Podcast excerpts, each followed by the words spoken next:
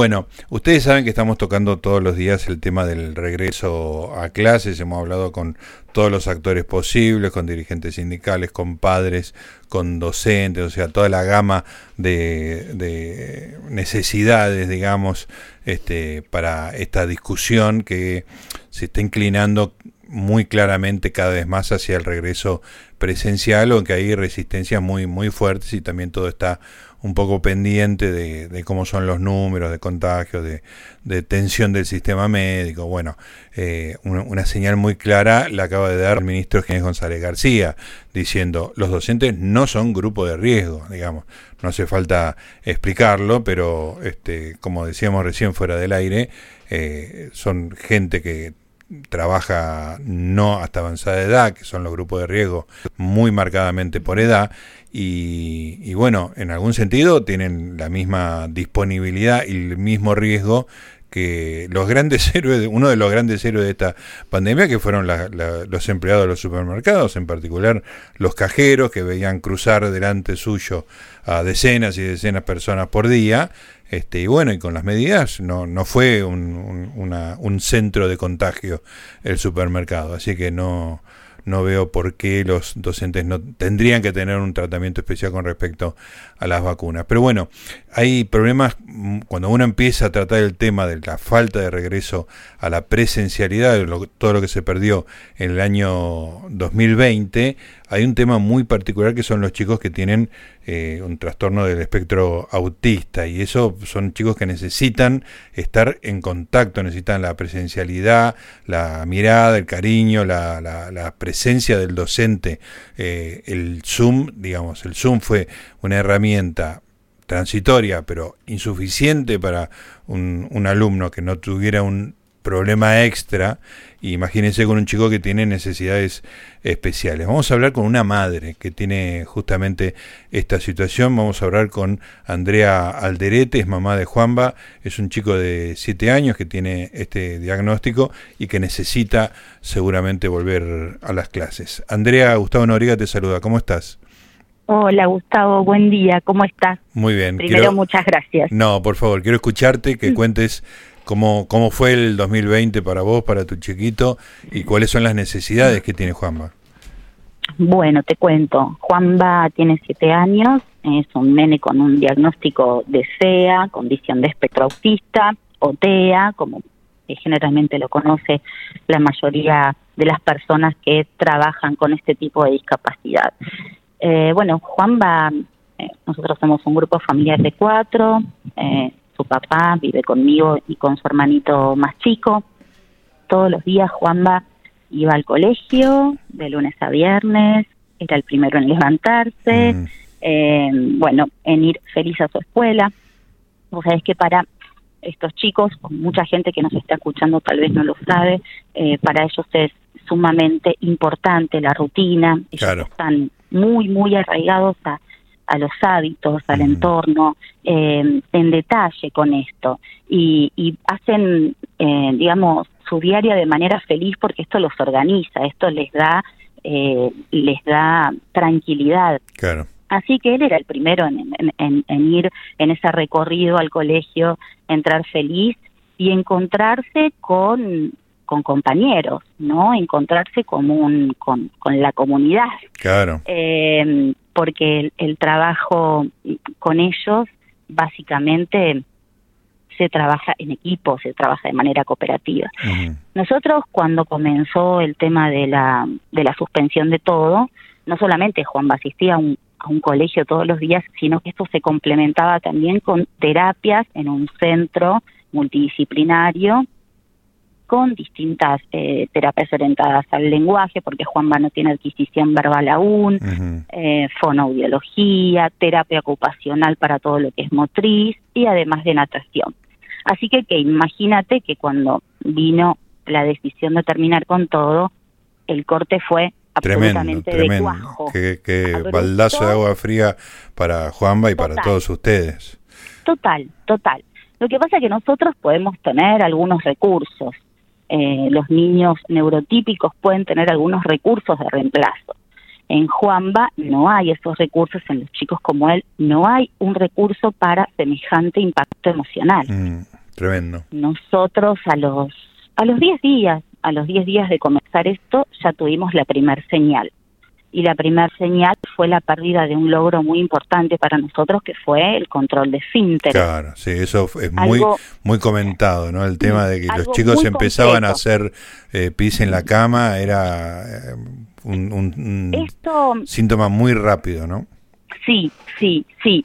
Eh, Juanba, 10 días, listo, ya no pedía más para ir al baño y nos encontrábamos ante un escenario que no podíamos ver y ahí es donde dijimos, acá hubo un impacto emocional y grave. Em, así que bueno, eh, tomé la decisión, aunque el permiso aún no estaba para circular, eh, su papá eh, simplemente lo puso sobre la bicicleta y lo llevó a dar muchas vueltas para salir de casa, para moverse, para por lo menos recuperar algo de lo recordado de aquella rutina. Eh, y tuvimos la suerte de que en pocos días lo revirtió con ese pequeño estímulo eh, donde él, bueno, pudo, digamos, de alguna manera, pero eh, así como Juanba tuvo, digamos, esta consecuencia y nosotros tuvimos la suerte de revertirla rápido, hay otras familias que se encontraron con consecuencias mucho más graves, mm. ¿sí? que tienen que ver con autoagresiones, con lesiones, con hiperactividad, con trastorno del sueño. Juanba hoy está con trastorno del sueño desde que empezó esto, eso no lo pudimos revertir. Las frustraciones en las videollamadas que plantearon las escuelas de educación, a ver qué se podía hacer, en muchos generaba mucha angustia, frustración desmedida y hasta te diría que hubo niños que han tenido episodios de, epilepsia. Ay, mira. Eh, o sea, las consecuencias no son leves, son, graves y afectan. Sí, sí. No, y además eh, es, muy importante, Andrea, lo que decís de que son chicos que con mucho esfuerzo de la familia, de ellos mismos, mm. alcanzan un logro. Ir para atrás es tremendo, es una noticia tremenda. Pero aparte alcanzar el logro nos lleva muchísimo tiempo. El tiempo es una palabra clave en nosotros. O sea, todo está muy pensado, cada paso que se va a dar, cada meta, cada plan, cada adquisición nueva para lograr se va haciendo de a poco porque los que están trabajando a diario con Juanba dentro de la escuela, los que trabajan afuera con Juanba en sus terapias y nosotros como familia planificamos esos cambios. No damos los cambios de un día para el otro porque sabemos eh, cuál es el impacto. Eh, Juanba tiene un hermano de seis años eh, que también se vio afectado por esto. Sí. Eh, porque dentro del grupo familiar, alguien que tiene trastorno del sueño, alguien que no descansa bien, tiene conductas disruptivas, entonces también a Ramiro le afectó de alguna manera ver cómo su familia se iba, eh, nada, em, eh, estresando a diario con esta situación. Lo importante es para situar a la gente que nos está escuchando, para que comprenda que ellos no cuentan con, con, los mismos recursos de, de reemplazo ante un cambio de escenario tan impactante. O sea, la escuela trabaja para flexibilizar eh, esto que te decía, eh, se flexibiliza de a poquito porque se sabe perfectamente de, cuál es el impacto. La escuela es muy importante para ellos. Eh, Andrea, ¿qué, qué, ¿cómo está Juanba ahora y qué perspectivas hay respecto de las clases? bueno, por supuesto es algo que no se excede a mm. todos, ¿no? Pero ¿qué, ¿qué, sabes vos? Todo lo que se dice es nada concreto, todo es verde, pareciera que quedara en una expresión de deseo, no hay ningún organismo que, que yo haya escuchado ahora que levante la voz por ellos. Eh, yo no sé si vos sabés cuál es el trabajo de una educación, de una escuela de educación especial. Mucha gente no lo sabe porque estar dentro de, este, dentro de este universo es una cosa y estar afuera es otra. Sí, sí, totalmente. la, escuela, además de ser educativa, es terapéutica. O mm. sea, todos los días se trabaja en la escuela con habilidades básicas, más allá de lo académico. Los chicos entran, tienen una rutina, les enseñan eh, a limpiarse, al cuidado personal, eh, más allá de que se trabaja de mm, lo social como individual, todo lo pedagógico, pero todo ese aprendizaje que se da eh, todo eso se tiene que dar en comunidad. O sea, no se puede dar a través de una pantalla, porque además Juanba aprende de sus compañeros y de las discapacidades de otros. Claro. Eh, porque así se aprende en sociedad, o sea, y es un trabajo en conjunto con la mirada de los terapeutas que están dentro del colegio, no hay solo docentes, hay nutricionistas, hay terapistas ocupacionales que están mirando cómo se atan los cordones, cómo cortan la comida, si hay bajo tono muscular, más allá de matemática y lengua. O sea, eh, hay mucho para mirar y en esa mirada es donde, digamos, se plantea una estrategia, ¿no? O sea, para robustecer fortalezas, eh, para andamiar debilidades.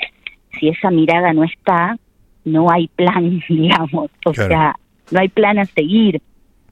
Todos los logros que Juanma consiguió en el 2019 y los que había que robustecer en el 2020 no se pudieron lograr, ni hablar de los objetivos pautados para el 2020. O sea, no hay plan, no hay mirada, no veo, no hago. eh, y si no veo y no hago, eh, hay un hay un anclaje total y, se corta la posibilidad de adquirir eh, lo que ellos necesitan en todas las etapas. Las escuelas son muy importantes porque trabajan hasta la adultez para que ellos puedan integrarse a un mundo accesible laboral.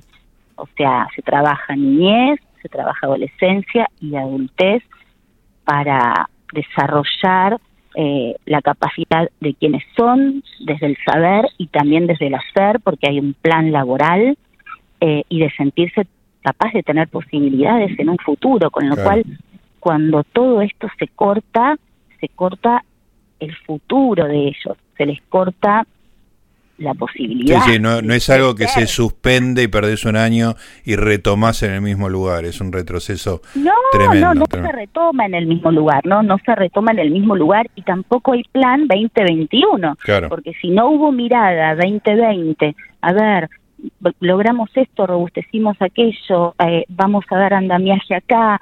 Eh, no hay plan 2021. Si hoy volvieran las clases presenciales, se encontrarían con un niño que quedó en el 2019 y que hay que ver de aquellas adquisiciones que quedó. quedó. Claro. Andrea, ¿te parece que en toda esta discusión sobre la vuelta a clases se habló poco de, estos casos particulares, que no son pocos? No, solo poco, no solo poco, no, no, no se habló nada. No se habló, no se habló, por eso te agradezco, porque es la primera vez que en 10 meses escucho a alguien que le interesa esta esta población, que es muy grande, es muy grande, o sea, no es Juan, hay unos pocos más. tenemos, una, tenemos una población de 3 millones y medio de discapacitados, para que te des una idea, en la adultez el 75% está desocupado. Entonces, el impacto que genera coartarle el derecho, la accesibilidad, la igualdad de posibilidades a los padres que tenemos niños en estas condiciones nos carga con una incertidumbre muy angustiante. Muy angustiante. Andrea, bueno, en la, en la medida de nuestras posibilidades el tema lo vamos a, a seguir para que no, para que se, empiece a escuchar más esta, esta necesidad particular, pero no pequeña, mucha gente, como dijiste vos, y, que no está perdiendo, sino que está retrocediendo. Así que eh, el tema queda acá, hoy lo, lo arrancamos, pero esto va, va a seguir. Te agradezco, te agradezco muchísimo. Déjame decirte que no solamente hablo por Juan, hablo, hablo por Ramiro también, eh, fue el sector más olvidado, más postergado, más postergado. El daño generacional es muy grande, es muy grande, sabemos que tenemos eh, bueno, un 60% de niños por debajo de la línea de pobreza, con lo cual eh, esto no esto genera un daño, un daño muy grande. Si, si, el plan es continuar de la misma manera, porque es insuficiente, es insuficiente para una escuela de educación común, eh, imagínate en esta población, ¿no? O sea, eh, que necesita de, la presencialidad diaria para poder ver y trabajar eh, sobre eso, ¿no? Y, y, lograr lograr ser alguien, eh, capaz, ¿no? Eh, Andrea, no se puede agregar nada más. Gracias por tu por el testimonio y, fuerza y vamos a estar acá. ¿eh? Gracias. Gracias a vos por estar. Un cariño.